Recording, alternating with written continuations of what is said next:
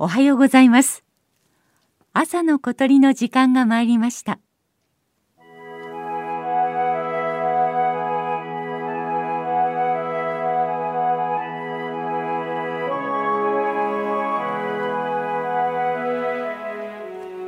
新潟県村上市。日本海に沿って瀬波海岸があります。海岸と並行して4キロメートルにわたって続く暴風林に朝霧が流れていく中突然キジが鳴き始めました。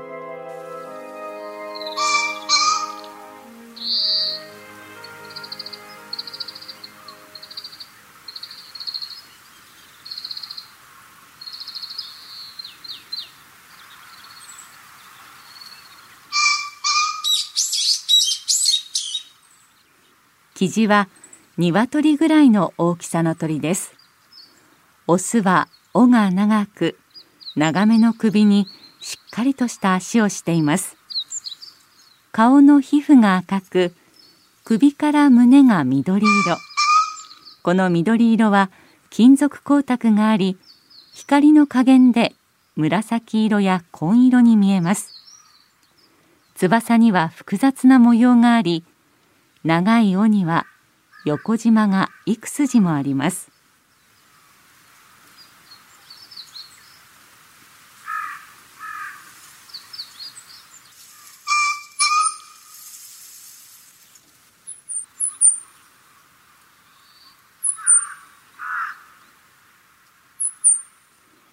体が大きいだけに鳴き声も大きく開けた静かなところならば1キロメートル以上遠くまで聞こえます。ただ鳴き声と同時に翼を体に打ちつけて低い音を出しています。この音は少し離れるともう聞こえません。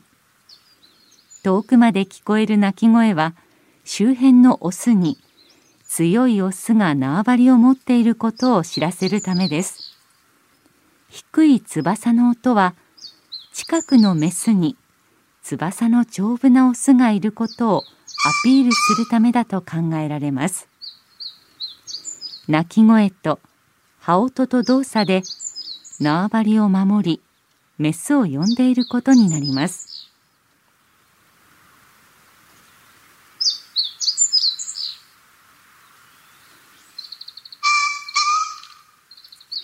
キジは日本の国鳥です。戦後日本の野鳥を保護するための活動の一つとして国鳥が制定されました。キジは昔話に登場するなど古くから親しまれている鳥であることや山火事が迫っても卵を守るほど母性本能が強いなどの理由で選ばれました。今まで日本のキジはユーラシア大陸に広く分布している高麗生地の亜種として分類されていました。ところが去年 DNA を調べたところ大陸産の生地とは別の種類であることが分かりました。晴れて日本の国鳥が日本特産種であることになりました。朝霧が日本海からの風に吹き消されていきます。キジの鳴き声が一段と高まります。